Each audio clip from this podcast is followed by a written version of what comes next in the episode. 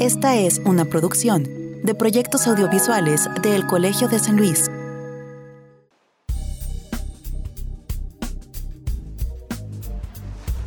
En la década de los 20 del siglo pasado se dio uno de los debates públicos más emblemáticos de la ciencia, Cliver Patterson contra Robert Quijo. Patterson denunció los peligros de varios productos con plomo como la gasolina y algunas pinturas, exigiendo su retiro del mercado, mientras que Robert Quijo hizo importantes investigaciones para demostrar que el plomo era inofensivo. El detalle, las investigaciones de Quijo estuvieron financiadas por DuPont y General Motors.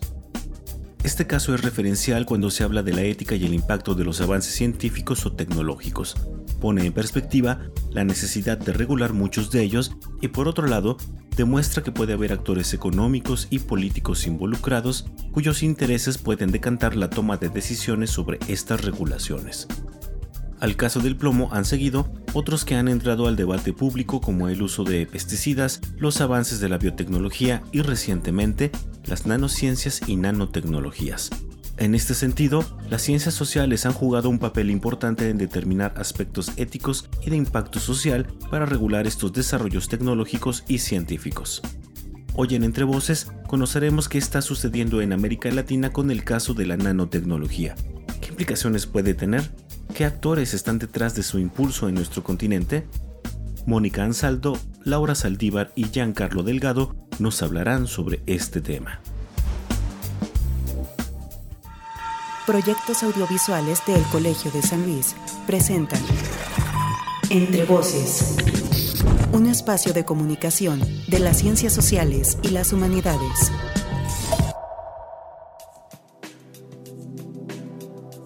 Laura Saldívar es maestra en manejo de recursos naturales por la Universidad de Cornell doctora en estudios urbanos y ambientales por el Colmex y actualmente realiza un postdoctorado en el Instituto Nacional de Ecología y Cambio Climático en el tema de residuos plásticos y microplásticos, especializada en política pública ambiental, de ciencia y tecnología y regulación de riesgos tecnológicos a la salud y el ambiente, en particular de la nanotecnología y las radiaciones no ionizantes con amplia experiencia enseñando y usando metodologías participativas, siempre procurando tener una perspectiva integral de género, equidad, interculturalidad y cuidado y mejoramiento socioambiental. Mónica Ansaldo Montoya es doctora en Desarrollo Científico y Tecnológico para la Sociedad por el Sinvestab. Sus intereses de investigación se enmarcan en los estudios sociales de la ciencia y la tecnología, campo que analiza la dimensión social del conocimiento científico, tanto los factores políticos y económicos que la componen como sus consecuencias sociales. Es miembro del Sistema Nacional de Investigadores nivel candidato y miembro de la red temática CONACYT Convergencia de Conocimiento para Beneficio de la Sociedad, la Red Latinoamericana de Nanotecnología y Sociedad y del Comité Técnico Nacional de Normalización en Nanotecnología.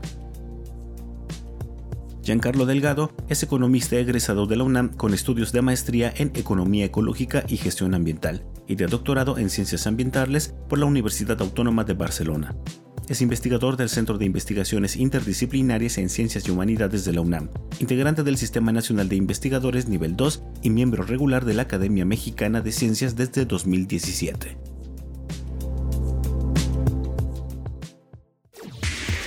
Entrevista.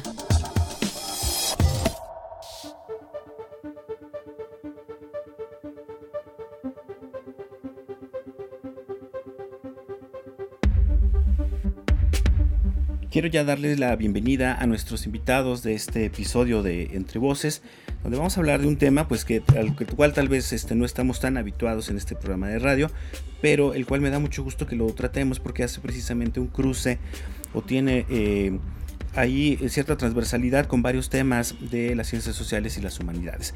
Entonces le voy a dar primero la bienvenida a la doctora Laura Saldívar, eh, que nos acompaña para hablar de, esta, esta, de este número perdón, de, mundo, de la revista Mundo Nano. ¿Qué tal Laura? Bienvenida, gracias por estar con nosotros.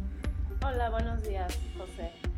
Y bueno, le quiero dar eh, la bienvenida en segundo término a Giancarlo Delgado, que es el editor precisamente de la revista de Mundo Nano e investigador del Sage UNAM. Giancarlo, ¿qué tal? Bienvenido, gracias por, por estar con nosotros. Gracias, buenos días. Y finalmente, pues alguien a quien ya conocemos aquí en el programa de radio, a la doctora Mónica Ansaldo, eh, investigadora de cátedras con ACID, adscrita al eh, programa de estudios antropológicos del El Colsan. Mónica, ¿cómo estás? Bienvenida. Hola Israel, buenos días a los invitados y a todo el público. Muy bien, pues yo creo que para iniciar eh, esta entrevista partiendo del punto de que nosotros somos un programa que se dedica a comunicar las ciencias sociales y las humanidades y no tanto temas como de tecnologías, aunque creo que tal vez deberíamos de hacerlo más seguido porque hay una relación eh, muy íntima precisamente entre la ciencia, el desarrollo tecnológico y pues las sociedades, incluso eh, hasta temas económicos y de política, pues sí me gustaría, eh, no sé, eh, Giancarlo, si nos pudieras dar una introducción, pues para mm, todos nuestros escuchas al término de nanotecnología este, o nanociencia, porque no lo tenemos muy claro. Hemos escuchado mucho acerca de estas cuestiones, creo que en muchas revistas se mencionan, pero bueno, sería interesante saberlo. O no sé, Laura, si más bien tú quisieras este, responderlos para dejarle a Giancarlo más bien una introducción sobre la revista de, Mundo Nano. Bueno, ¿puedo, puedo empezar yo y ya mis compañeros pueden complementar porque los tres hemos estudiado el tema desde el enfoque de las áreas de las ciencias sociales. Pero bueno, básicamente eh, podemos empezar pensando en la nanociencia, que se puede considerar que es una plataforma de investigación tecnológica que se genera, digamos, a principios del, perdón, no principios, en siglo XXI, finales, tiene mucho que ver con la ciencia de los materiales y que está dedicada al estudio de la materia a la escala nanométrica, entre eh, lo que es 1 y 100 nanómetros. Y para el público, aclararles que un nanómetro es una mil millonésima parte de un metro. O sea, un, se tienen que poner nueve ceros eh, detrás del, del punto este, o más bien después del punto. Este, y eh, para poder hacer estudio, investigación a este nivel, se ha requerido, por, por, por supuesto, un avance, una tecnología muy sofisticado para poder hacer observaciones, experimento, manipular todo esto, ¿no? Entonces, digamos, eso sería la nanociencia. Y luego tenemos la nanotecnología, que es que junto con estos nuevos instrumentos tecnológicos, es la aplicación de este conocimiento para manipular la materia a esa escala, nivel átomo, molécula, entre sí, y poder, digamos, eh, crear eh, eh, y crear nuevos materiales, básicamente. Y ya con estos nuevos materiales, entonces se derivan toda una serie de nuevas aplicaciones en básicamente todas las áreas que uno quiera, y entonces esto sería, y, bueno, por ejemplo, eh, creamos nanomateriales que tienen muchas aplicaciones. Entonces, estos son, eh, para poder llevar esto a cabo, se conjugan muchas eh, disciplinas, principalmente la química, la física, pero bueno, la, la, física cuántica, la ingeniería, pero también, por ejemplo, la biología, porque se habla también de nanobiología. Entonces, eh, imagínense, todo esto obviamente tiene muchas consecuencias desde el punto de vista tanto epistemológico del conocimiento, de lo que podemos saber, desde el punto de vista, digamos, de la manipulación de la materia en, tecnología y por supuesto va a tener consecuencias económicas y sociales, ¿no? Porque, por ejemplo, la, la producción ya es diferente, ¿no? O sea, ya hoy en día tenemos materiales en óptica, en electrónica, en construcción que ya tienen nanomateriales. Entonces esto tiene toda una serie de consecuencias y un poco eh, los, lo, lo, que tratamos de hacer desde las ciencias sociales es ver también cuál es esta implicación. Ahora yo como bióloga también queremos saber que esto también tiene implicaciones en el medio ambiente y por lo tanto en la sociedad desde el punto de vista de la salud. Entonces, este, bueno, aquí lo dejo yo, pero más adelante vamos a hablar un poquito más de esto. ¿Y, y por qué? Este, es importante entonces que se difundan, digamos, los diferentes aspectos. Y entonces, pues Giancarlo, que nos hable de la revista. Claro, claro, Giancarlo, por favor, este, sí cuéntanos un poco eh, desde cuándo surge esta revista y más o menos a qué está dedicada. Suponemos que es precisamente a la difusión o a la divulgación de este tipo de, temas eh, sobre las nanociencias, pero platícanos un poco cuál es el objetivo de esta publicación. Sí, eh, bueno, quería agregar algunos elementos adicionales en en 1959, eh, Feynman, eh, eh, Richard Feynman, que fue premio Nobel, identifica que no había limitaciones para manipular la materia a, escala atómica, pero no es hasta el 86 donde IBM, los laboratorios de IBM desarrollan un microscopio que es capaz de, de tocar la materia. Y a partir de ahí empieza a desarrollarse una serie de instrumentos que, permiten eh, caracterizar, o sea, ver cómo es topográficamente, etcétera, etcétera, pero no solamente, digamos, caracterizar, sino diseñar y producir materiales a diseño. Y esa, y esa producción a diseño eh, digamos, hay que aclarar que hay nanomateriales que se generan por procesos naturales, por combustión y por otras cosas. Pero estamos hablando, cuando hablamos de nanotecnología, estamos hablando de, estos materiales diseñados por el ser humano, ¿no? con características muy particulares eh, que se logran eh, de manera diferencial a lo que tenemos en la naturaleza, desde color, maleabilidad, resistencia, eh, conductividad, reactividad. Todo esto permite que eh, se abra un abanico de, aplicaciones desde la medicina, las vacunas Pfizer tienen eh, nanomateriales, hasta este, las baterías, los discos duros de las computadoras, en fin, hay una gran cantidad de, aplicaciones. ¿no?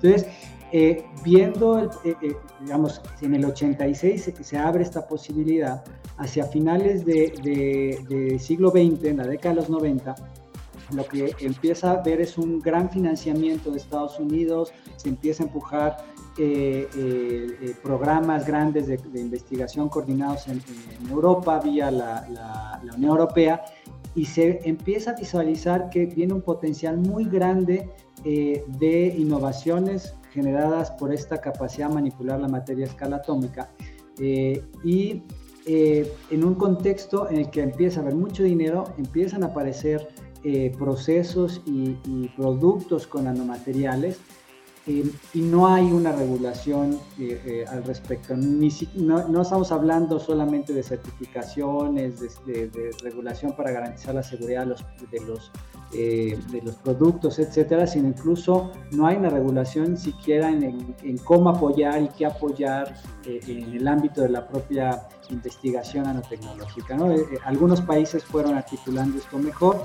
Eh, en México también hubo esta, esta necesidad de, por parte de la comunidad científica, digamos, manipulando directamente estos materiales, pues el llamado a que se financiara, que hubiera una estrategia nacional. Bueno, eso nunca se logró hasta la fecha, pero era el contexto en el que eh, empezó a tomar mucha fuerza en, ciertos espacios de, la academia la necesidad de, revisar qué estaba pasando con la tecnología.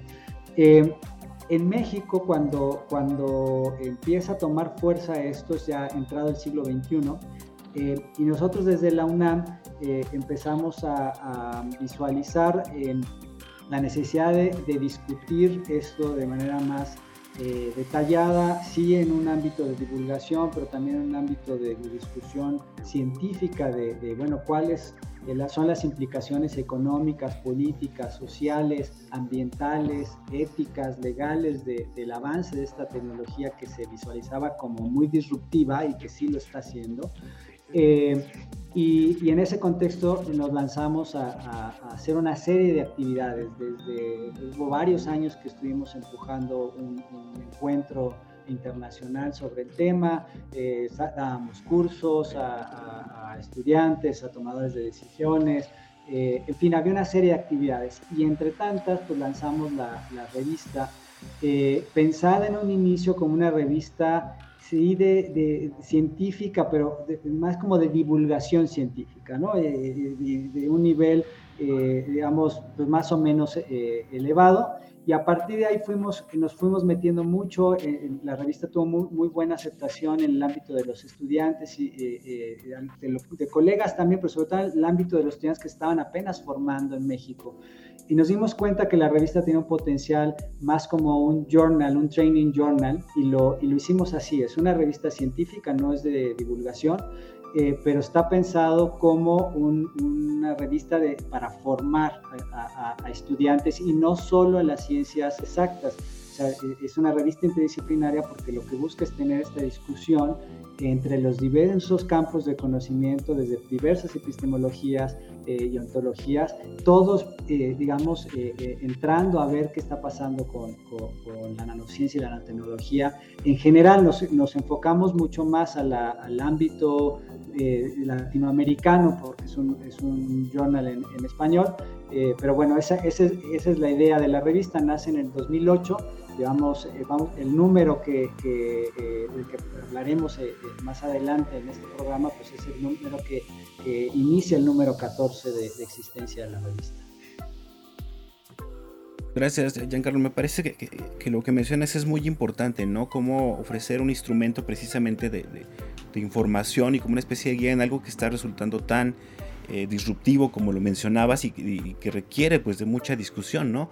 Y antes de, preguntarle a Laura precisamente sobre el estatus de las regulaciones, no solo en los países más avanzados, sino también en países como México o países latinoamericanos, eh, sí me gustaría, Mónica, que nos eh, platicaras un poco, ¿no? Este número que están presentando de la revista, pues tiene que ver con regulaciones precisamente y con el término de gobernanza, eh, un término que pues algunos de nuestros escuchas ya conocen perfectamente, que lo hemos hablado en algunos temas que tienen que ver con el diseño de políticas públicas o la toma de decisiones, pero en términos de, ciencia, eh, Mónica, ¿cómo se aplica precisamente el término de gobernanza? ¿Cómo se regulan eh, las ciencias en general? Para ahorita hablar un poco de cómo se ha avanzado en el tema de la nanotecnología y la nanociencia. Sí, este, mire, Israel, también hacer como un pasito atrás. Em, recordemos que en el siglo pasado estaban las biotecnologías, bueno, siguen las biotecnologías, pero las nanotecnologías, digamos que es una, una nueva, eh, nuevo desarrollo, una nueva plataforma eh, con grandes implicaciones que viene a sustituir de cierta manera eh, el ímpetu, la impronta de la biotecnología, ¿no? Entonces, esto es importante mencionarlo porque los ojos de todo lo aprendido, más bien que se ha hecho desde las organizaciones de la sociedad civil, desde los tomadores de decisiones, este, de los ciudadanos, ¿no? que, han tenido una, em, un cuestionamiento a diversas aplicaciones de la biotecnología, principalmente la biotecnología agrícola, eh, se trae como un aprendizaje y se trata de volcar hacia las nanotecnologías, ¿no? Entonces, es una, es una tecnología que surge ya con una mirada en, a ver, ¿qué es lo que está pasando? ¿Qué implicaciones hay? Y, si es necesario como empezar a regular antes de que, de que se cause un daño, ¿no? Entonces, eh, creo que este interés que hay sobre esta tecnología con mucha antelación a, que ya se vean las aplicaciones en, en, el, en el mercado, surge precisamente de esas lecciones medianamente aprendidas de orientar eh, las, aplicaciones hacia el beneficio social, ¿no? O, por lo menos que no eh, haya los riesgos que, han tenido otros, otros este, emprendimientos tecnológicos, no nada más la biotecnología, sino muchísimos otros como los pesticidas, etcétera, ¿no? Entonces, eh, por eso se pone el ojo en esta tecnología, ¿no? Para anticipar, anticipar riesgos y anticipar también rechazo, ¿no? Que esto puede tener dos, dos vistas y ahí entro al concepto de gobernanza, ¿no? Entonces, el concepto de gobernanza aplicado tanto a la ciencia, a la producción científica como al desarrollo de tecnologías, pues es básicamente el, mismo que se ocupa para analizar otros, otros eh, fenómenos de la, de la, vida social. ¿no? Entonces lo que tratamos de ver es quiénes están eh, interviniendo en, en, la orientación de esa tecnología y con qué intereses. ¿no? Entonces el, el, el, enfoque que le damos a la gobernanza, pues es ese, ¿no? Es un proceso colectivo de toma de decisiones donde se plantea que hay muchos actores eh, participando legítimamente en, la orientación este de una situación, ¿no? de, algo que es de interés público, ¿no? como puede ser este, el manejo de una tecnología con altos beneficios, pero que implica riesgos a la salud humana y al medio ambiente pero eh, no, siempre los actores que, están en un proceso de gobernanza son quienes tienen que estar, ¿no? No son todos siempre los que tienen que estar porque no todos tienen el mismo poder de, de participar, eh, de, de, poner su, su, voz. Entonces, eso es lo que estudiamos, ¿no? O sea, quiénes participan, por qué participan, qué intereses tienen y hacia dónde están dirigiendo esta, esta tecnología, ¿no? Entonces, eh, eso sería el análisis de gobernanza desde una perspectiva. Desde la otra también es el análisis de las políticas de ciencia y tecnología. ¿no? La gobernanza de una tecnología implica la promoción, que sería cómo eh, el Estado invierte en esa tecnología, cómo orienta sus agendas de investigación, hacia qué este, sectores los está orientando, científicamente también hacia qué este, fenómenos eh, de, interés los va a orientar, medicina, este, eh, campo agri el, sector agrícola, el sector de telecomunicaciones, el sector petrolero, ¿no? O sea, depende del, del interés estratégico de cada país, es como la política científica tendría que estar también orientando, ¿no? Entonces, una cara de, la gobernanza pues sería la política de ciencia, ¿no? Y agendas de investigación, financiamiento.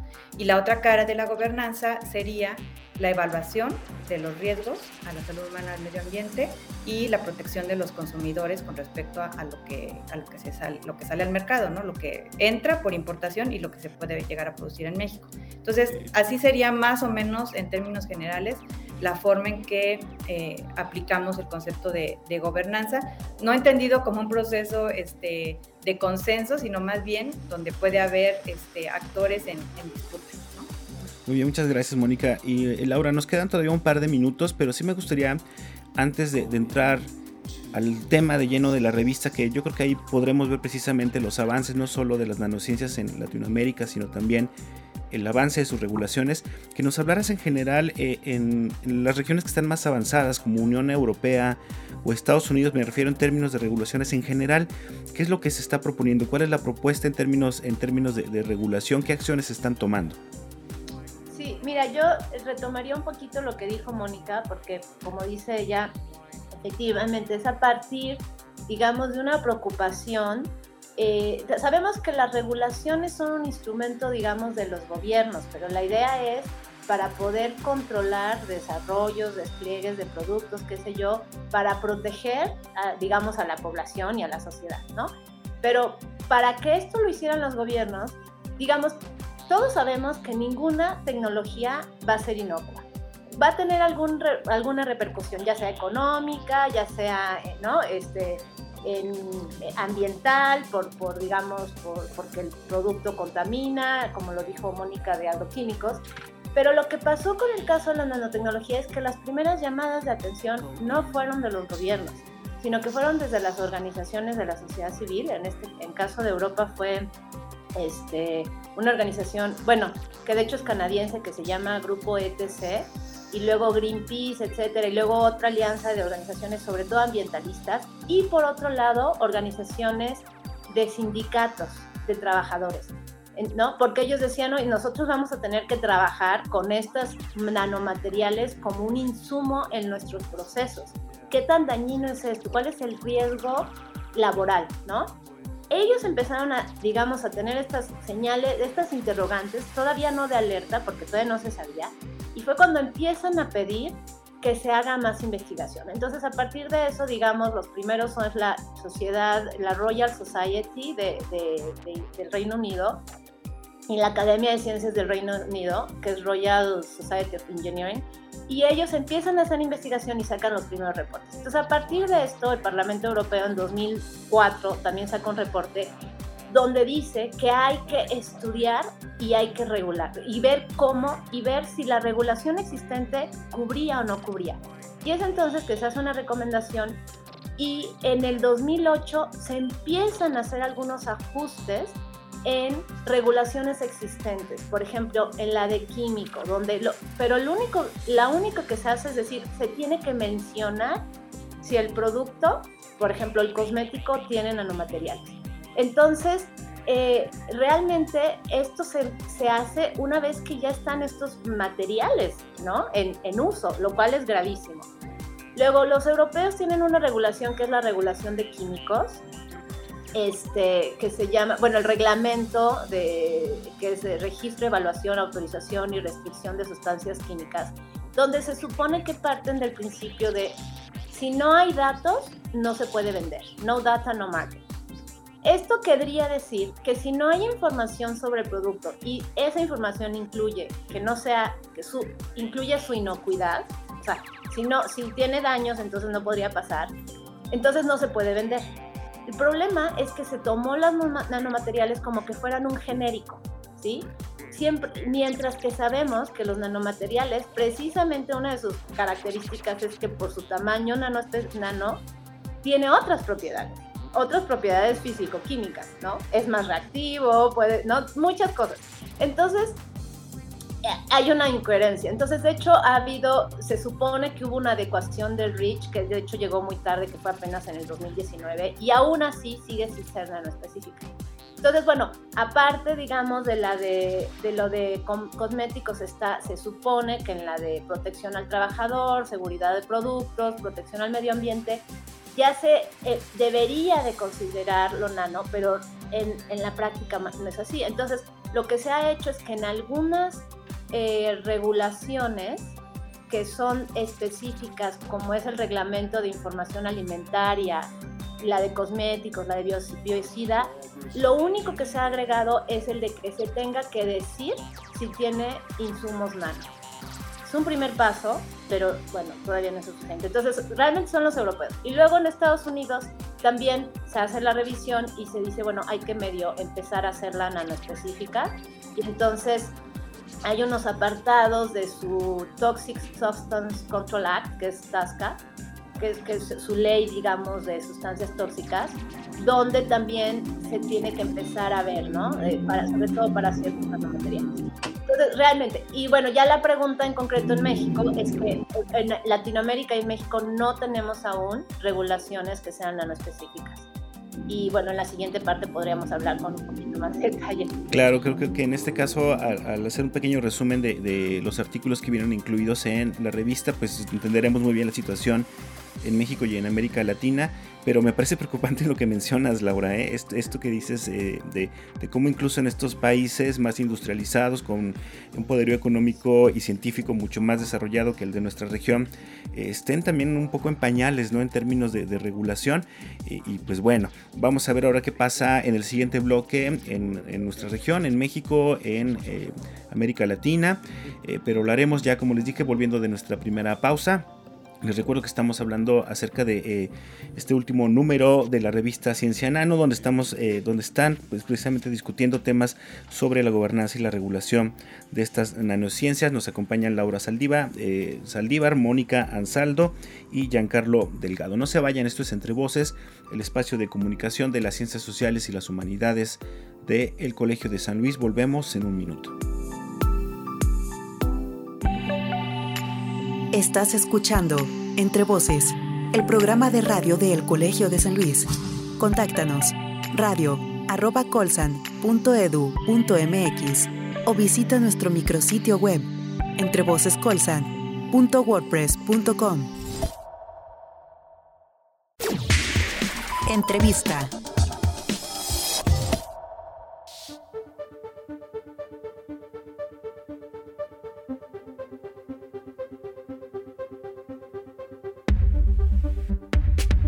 Estamos de regreso en Entre Voces, el espacio de comunicación de las ciencias sociales y las humanidades del Colegio de San Luis. Muchas gracias por seguir con nosotros. Les recuerdo que hoy estamos eh, hablando sobre eh, la revista Mundo Nano que acaban de publicar un eh, número eh, titulado Nanogobernanza y regulación de las eh, nanotecnologías y nanociencias, miradas desde América Latina. Y tenemos hoy como invitados pues al editor precisamente de esta revista, Giancarlo Delgado. También nos acompañan pues dos investigadores que se encargaron de la presentación y un poco de la coordinación de este número, que es Laura Saldívar y Mónica Ansaldo, que bueno, aquí, ya conocemos aquí en Entre, eh, por ser investigadora del el Colegio eh, de San Luis. Pero bueno, eh, Giancarlo, para retomar un poco lo que mencionaba Laura al final del bloque pasado en temas del avance de las regulaciones en algunas otras regiones como Unión Europea y Estados Unidos, tú querías agregar algo, ¿no? Entonces, este, adelante, el micrófono es tuyo. Gracias. Sí, eh, el tema de, la gobernanza en general, pero en particular en temas de, ciencia y tecnología de frontera, es que se tornan particularmente eh, complejos. Em, y, quería explicar un poquito esto. Em, hay distintos actores en juego directamente en juego, indirectamente en juego, ya sea porque son usuarios de la tecnología, ya sea porque son potenciales afectados de la tecnología o beneficiados, em, pero eh, eh, pues todos los que están desarrollando la tecnología, los que están invirtiendo, en fin, hay una serie de, actores privados, públicos, eh, sociales, eh, organizados y no organizados, que, de alguna manera están vinculados a estos procesos de innovación. Y el tema es que cada uno tiene sus propios lenguajes de, valoración, sus, sus, lenguajes de valoración, su propio lenguaje de, de cómo expresarse, sus procesos de comprensión del problema y Creo que lo importante es entender qué están movilizando estos actores. No importa si lo que moviliza a esos actores es correcto o no. Muchas veces se cree que si se tiene buena información, eh, eh, la gobernanza fluye solita. Muchas veces eh, la gente se moviliza porque no está entendiendo el problema o, o los actores empresariales eh, no se están movilizando en materia de, regulación, de, aplicación de principios precautorios, etcétera, porque hay intereses en juego. ¿no? Entonces, entender esto eh, de, manera suficiente me parece que es importante para poder ver por dónde pueden darse los procesos de diálogo, dónde se, dónde se pueden dar los procesos de consenso y hasta dónde, como decía Mónica, no siempre eh, va a haber consenso. Y una de las cosas importantes en el aspecto práctico es que sí hay un problema de generación de, información eh, que impacta el propio proceso eh, regulatorio, ¿no? O sea, ya cuando estamos hablando de proceso regulatorio. Por ejemplo, cuando uno se mete al tema de patentes o cuando uno se mete al tema de, los, de los tomadores de decisiones que van a regular en los distintos ámbitos, ya sea los, eh, mediante una ley de químicos o lo que fuese, es que los tomadores de decisiones no entienden de qué están hablando. O sea, no se sabe bien, no entienden bien cómo funciona la nano, cuáles son sus características. Entonces, acaban siendo asesorados por los propios actores que, que, desarrollan la tecnología. Y claro, tienen intereses pues, de que su innovación salga al mercado, tienen intereses comerciales. Entonces, hay conflictos de interés y hay limitaciones, hay capacidades limitadas para eh, incluso hacer procesos de certificación adecuados, para patentar de manera adecuada. O sea, no es solamente regular de uso o no use este producto como etiqueto, incluso para el propio desarrollo de la, de la nanotecnología hay procesos que se ven eh, eh, afectados por esta limitación. Entonces, la revista busca llenar este tipo de, de hueco en México no es que sea eh, el, único esfuerzo y que además el esfuerzo que hacemos eh, resuelva el problema, pero sí identifica que está esta laguna y, la propia conformación de la revista en términos de, por ejemplo, yo no soy el único editor, yo soy un editor que, vengo del área de, las ciencias sociales y las humanidades, pero hay un par de editores adicionales que eh, provienen del área de las ciencias duras, eh, las exactas y las ingenierías. Y el esfuerzo es cómo nos hacemos desde el ámbito académico, nos, nos, sentamos a, colaborar y a construir algo en conjunto, que podamos ofrecerle con nuestros distintos lenguajes eh, análisis que, que puedan servir de un lado y del otro de la cancha, en el sentido de qué le podemos decir los científicos sociales, los humanistas, eh, a eh, los que están haciendo los materiales y qué nos pueden comunicar ellos eh, a nosotros de una manera en la que podamos establecer por lo menos el diálogo. Hasta ahí creo que eso puede servir mucho. ¿no? Y una de las cosas que hemos hecho más recientes es que estamos a punto de lanzar en la revista van a encontrar por ahí una cosa que se va a llamar Numeralia, Nanociencia y Nanotecnología en México, que es, va a ser la base de datos más, eh, eh, más este, robusta, me parece, eh, de, distintos temas sobre nano, desde patentes, publicaciones, financiamiento, etcétera, este, para el país. No vamos a tener toda esta base de datos que, que ya la estamos afinando, pero este, bueno, que, que sepan que pueden consultar esto.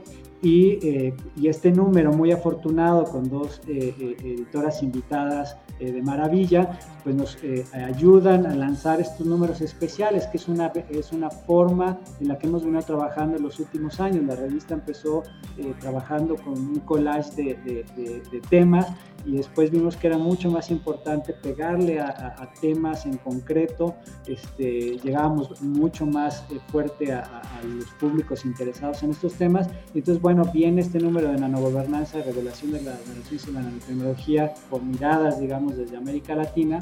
Eh, que inaugura eh, eh, el año que entra, o sea, es el primero de, número, número, del año que entra, pero que ya encuentran en la revista, en la sección de primero en línea, y que aparecerá ya como el número actual este, la próxima semana, finales de la próxima semana.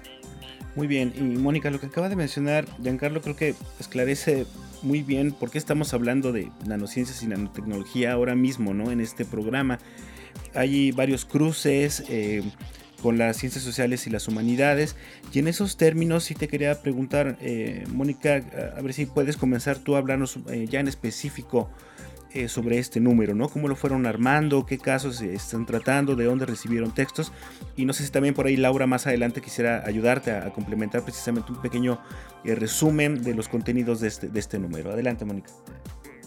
Sí, bueno, este, pues se tomó la, iniciativa de participar en, como editoras invitadas en este número, que bueno, agradecemos también la, pues la hospitalidad que nos dieron, ¿no? En, tanto a Laura como a mí para poder dirigir el, número y bueno, el apoyo que, tuvimos también de, de Giancarlo como editor y, de, de, todo el equipo de, la revista.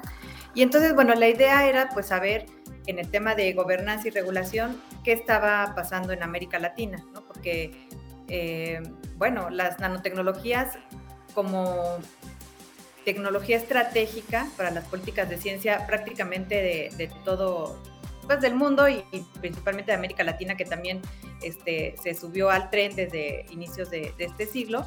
Eh, bien o mal, o sea, digamos, eh, atendiendo a, las capacidades científicas de cada país de, América Latina, pues tienen, tienen investigación, ¿no? Entonces, y también investigación social, que nosotros eh, conocemos este, a, personas interesadas en el tema desde la perspectiva social. Entonces, bueno, se, se publicó la convocatoria, eh, duró casi seis meses, me parece abierta y pues recibimos el interés afortunadamente de, varios colegas de, América Latina y de, de México. Entonces, eh, bueno, Laura va, a comentar un poquito más sobre los, la numeralia, ¿no? También del texto. Y yo quisiera hablarles primero de, los cuatro primeros textos, ¿no? Que, vamos a encontrar en, el número. Eh, el primero de ellos, pues, es de, México. No todos hablan o sea, los autores son de, diferentes países de América Latina, pero no necesariamente eh, es un caso de estudio de sus países, pero en general sí lo es. En el caso de, México, pues tenemos la contribución de, Laura Saldívar. Ella, este, pues su tesis de doctorado fue sobre este tema, entonces pues nos brinda una, una serie de recomendaciones de política pública de nanociencia y nanotecnología en México. Eh, ella desde la perspectiva de mirar, ¿no? El, bienestar humano y, ambiental, ¿no? Entonces, ella hace una revisión y un análisis en México desde la política pública en nanociencias y nanotecnología y lo eh, compara con lo que, lo que se ha hecho a nivel internacional en términos de, regulaciones y recomienda, ¿no? Hace recomendaciones. A mí me parece de una manera muy sistémica porque eh, revisa, ¿no? Todos los marcos eh, normativos que pudieran estar involucrados en, un, en una tecnología que es transversal ¿no? a diferentes sectores. Después tenemos un texto em, de dos investigadoras de Uruguay, ¿no? la doctora Adriana Chiancone y María Sonciré López, de, la primera es de la Universidad de la República de Uruguay y la segunda es del Instituto Venezolano de Investigaciones Científicas. Ellas eh, tratan el tema de la nanotecnología en la periferia, ¿no? entonces eh, analizan las políticas de, de ciencia de Costa Rica, Uruguay y Venezuela. Entonces, hacen también un análisis comparativo de los procesos de institucionalización que han tenido estos países con respecto a esta, tecnología y comparan pues también sus principales indicadores ¿no? de, producción de artículos, pero también ellos siempre ponen el foco en em, hacia dónde van los procesos de innovación y, y a quiénes les sirven. ¿no? Eh, el tercer texto que, tenemos es de autores de Brasil. Son varios autores, es muy interesante este texto porque digamos que los quienes participan, hombres y, mujeres, son de Fundacentro, que es una fundación eh, brasileña que eh, analiza la, seguridad em, en el trabajo. Entonces es una fundación, digamos, como una organización que, este, está al tanto de qué está pasando con el análisis de riesgo de los nanomateriales en los trabajadores y entonces su, texto se titula Gobernanza, Nanotecnología y Necesidad de Formación de la Fuerza de Trabajo. Entonces ellos analizan eh, cuáles son los impactos de la nanotecnología en la salud de los trabajadores en Brasil y un programa, ¿no? Ellos este, analizan un programa que efectivamente en Brasil sí se han preocupado porque los trabajadores conozcan cuáles son las implicaciones que puede tener eh, el uso de nanomateriales en los procesos productivos, la información que deben tener y, analizan este programa, ¿no? De hecho, este, si ustedes miran el texto, vienen incluso ahí unos librillos, ¿no? Que ellos hacen para este, informar a los trabajadores de manera muy este, didáctica, ¿no? Entonces, este, este artículo es interesante. Y finalmente, en, la parte que, a mí me toca de, de platicarles de este número, son autores de, Argentina y de Brasil, Mauricio Berger es quien este, autorea este, este, este, artículo y él habla de nanogobernanza, nanoregulación y se pregunta, ¿dónde está la nanociudadanía? ¿no? Eh, un análisis de escenarios normativos en Brasil y Argentina, también es un estudio comparado de estos dos países, donde estos autores siempre se han preocupado sobre eh, analizar de qué manera las personas, los ciudadanos en general o quienes están involucrados eh, en algún proceso con las nanotecnologías, en este caso los trabajadores, pueden participar en la toma de decisiones. Eh, este es un tema muy, muy importante también, porque acuérdense que estamos en un contexto de sociedad del riesgo, ¿no? O sea, bueno, ocupamos este, este, esta noción de la sociología del riesgo para este, analizar lo que sucede actualmente con los riesgos que son manufacturados, ¿no? O sea, riesgos que, vienen de la decisión, como es esto, o sea, una, una tecnología y sus aplicaciones vienen de la decisión que, toman de manera conjunta el sistema científico-técnico, el complejo científico-técnico. Entonces, eh, pues en ese, en ese contexto tan, tan cientifizado de, las toma, de la toma de decisiones, pues los ciudadanos qué papel tenemos, ¿no? Entonces, ese es muy importante porque los expertos finalmente toman decisiones sobre el límite de riesgos y, este, y bueno, ¿qué, qué legitimidad hay sobre eso, ¿no? Hay muchas preguntas sobre eso. Claro que, es muy valioso el trabajo que se hace eh, por los expertos, pero bueno, la ciencia no es neutral, ¿no? Entonces, eh, hay que buscar la imparcialidad y la participación ciudadana. Eh, esos serían los primeros textos del número. Muy bien, y Laura, no sé si nos quieres comentar los siguientes. Muy rápidamente, si no, no nos da tiempo. Bueno, el cuarto texto es de Daniela Pelín y Wilson Engelman de la Universidad del Valle de Dos Ríos, eh, de, bueno, Brasil. Ellos, el texto se titula The, Sandbox Regulatorio como fuente de derecho en caso de reducción nanotecnológica. Ellos analizan una forma alternativa de regular a partir de un proceso normativo que llamaron Sandbox, que bueno, es, fue con un proceso con el Banco Interamericano de Desarrollo, etc. Eh, el siguiente es de, también es de Brasil, eh, Fernanda Felici y Raquel Bon y Wilson Engelman y Daniel Weber, cuatro autores. Eh, se titula Autorregulación y Empresas Ciudadanas, cartilla de lineamientos legales para emprendedores que trabajan con nanotecnología. Ellos se preguntan este, si es posible crear diferentes escenarios legales regulatorios a partir de los diferentes principios legales existentes en el derecho brasileño. Eh, el siguiente texto ya es, es un poco diferente, es sobre nanoquímica, eh, un campo de conocimiento de alto valor educativo y disciplinar. Este es de Jorge Menninger Ledesma de la UNAM. Eh, luego tenemos un artículo de revisión de dos autores también mexicanos, del CIMBESTAB y de la Universidad Autónoma de Zacatecas. Perdón, tres autores, dos del CIMBESTAB y uno de, de Zacatecas. Es Gobernanza de la Nanomedicina, una revisión sistemática y por último tenemos eh, un, en la sección especial un texto de Ricardo González, que también es de la UNAM, sobre alúmina anódica porosa, arreglo de nano, nanocrisoles y alfa alúmina de tamaño modular. Aquí es un poco como lo que decía Giancarlo, el texto tiene, digo, ¿no? También tiene textos de nano, nanotecnología, cuestiones muy técnicas, muy, este, pues, ya más de ciencia dura. Este, digamos, ¿qué, ¿qué, es lo que vimos? Bueno, tenemos nueve textos, de los cuales ocho tenían que ver con, más con la cuestión de política y, bueno, y el de nano, nanoquímica, que es de educación. Eh, hay, digamos, er, hay cuatro textos que son escritos por autores mexicanos, pero solo uno, eh, que es el de la política pública, el mío. Eh, en cambio, hay cuatro textos que son escritos por autores brasileños que tres de ellos, bueno, los cuatro hacen revisión sobre eh, casos de Brasil y uno es comparativo con Argentina, entonces Argentina es el otro país presente. Y por último, el que mencionaba Mónica de las tres autoras, que es este, Venezuela, Costa Rica y, Uruguay. ¿no? Entonces, estos son los textos y, bueno, eh, pues ojalá y lo puedan leer. Y bueno, no, no para hacerme propaganda, pero también si quieren un poco más específico sobre regulación, en dos números anteriores de la revista Nano hay dos textos míos. Uno es sobre regulación en general y el otro que es más sobre lo que es la regulación blanda, que ahorita ya no pude hablar de eso, pero digamos a nivel de regulación blanda, que serían los estándares, que son voluntarios, ¿no? Y que mucho tiene que ver con la ISO, con la organización de eh, la OCDE, este, Comercio y Desarrollo Económico. Este, hay también ya como guías y ahí también hay bastante trabajo hecho, ¿no? Pero esto tiene un poco que ver con lo que decía Giancarlo, o sea, los otros, los otros actores, ¿no? Esto viene un poco más como quienes participan en esos comités, suele ser más gente de industria, más técnicos, etcétera, ¿no?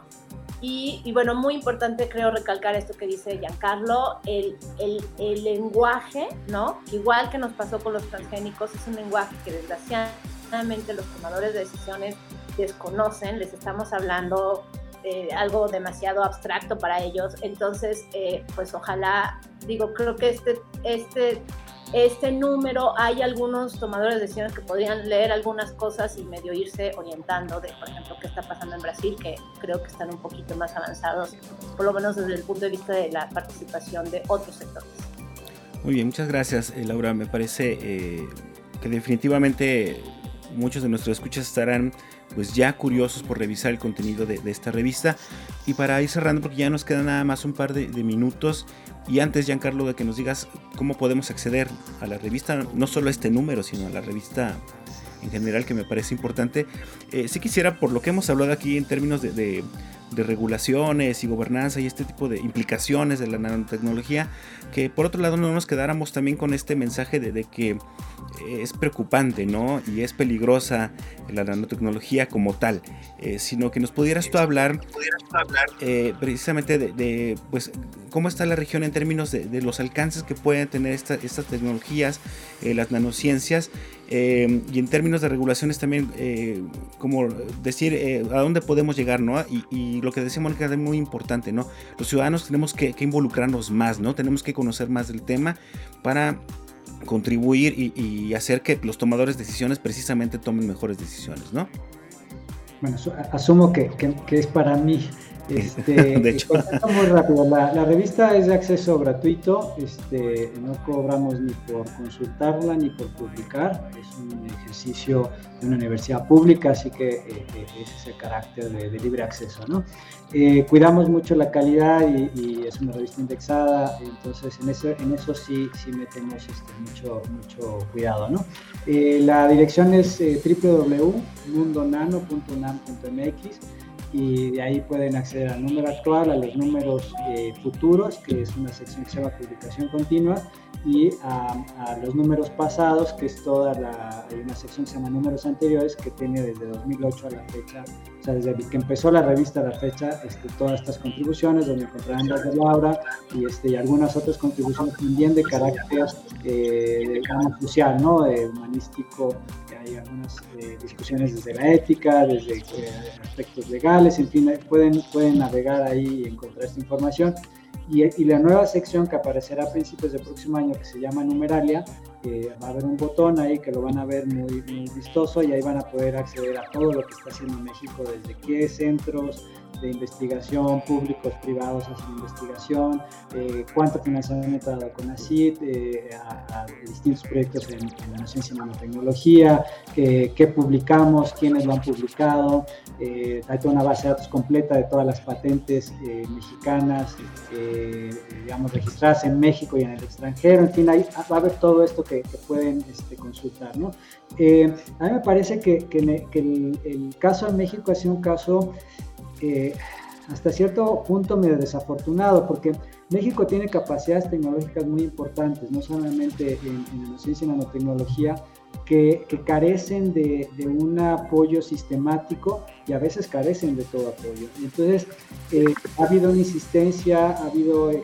esfuerzos de organización de la propia comunidad de, la, nanociencia y la nanotecnología para estructurar un plan de, financiamiento, un plan estratégico de desarrollo. en fin, ha habido varios esfuerzos, ninguno ha sido fructífero, este, ha habido pasos que, que se han dado pequeños, pero no, no se ha logrado articular un proyecto como lo ha hecho Estados Unidos y Europa. Yo no diría, bueno, eso es Europa y es Estados Unidos, eh, eh, nosotros no podríamos hacer eso. Bueno, tenemos el caso de Cuba, con un presupuesto muy pequeño eh, comparado con el caso mexicano, y que han logrado cosas bastante robustas. ¿no? Tiene un desarrollo de su industria farmacéutica y de todo el proceso, y tienen un clúster de innovación en, en bio-nanotecnología, en el cual han, se, han colocado como líderes, ¿no? desde que lograron hacer la ingeniería en reversa del interferón hasta, eh, y, desde ahí el desarrollo de vacunas para cáncer, tratamientos para cáncer, eh, para muchas otras enfermedades, incluyendo su propia vacuna para, para COVID. Eh, y todas estas están haciendo uso de nanomaterial. Entonces, lo que quiero decir con esto es que no se requiere las grandes cantidades de dinero, sino realmente la, la, la decisión política, el liderazgo y una muy buena comunicación de los distintos actores, ¿no? Porque con mucho dinero, con liderazgo, pero sin el respaldo social, eh, también puede haber resistencias eh, a estos procesos que son indeseables no solamente para el avance tecnológico, sino para la gente, para el entorno natural. Entonces, la idea es canalizar esto de la mejor manera posible.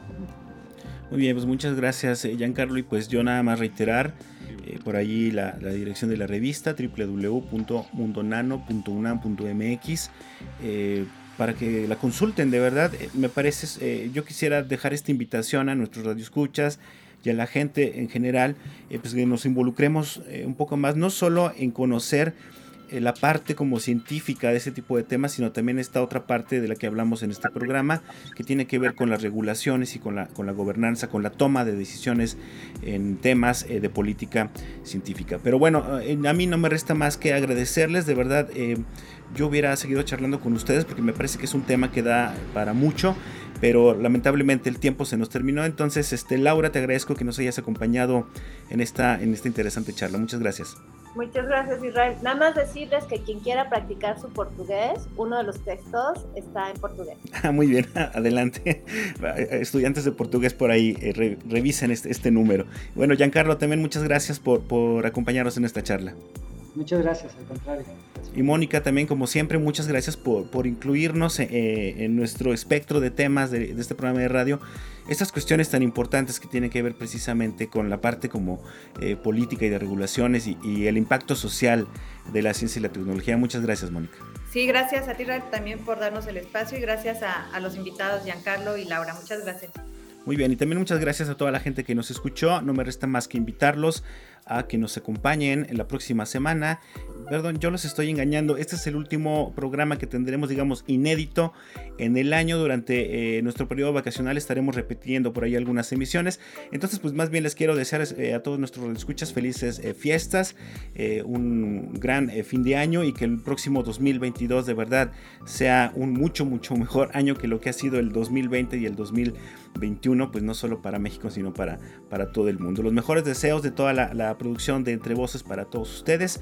Y pues bueno, nos veremos en el primer episodio del 2022. Eh, Mi nombre es Israel Trejo. Hasta la próxima.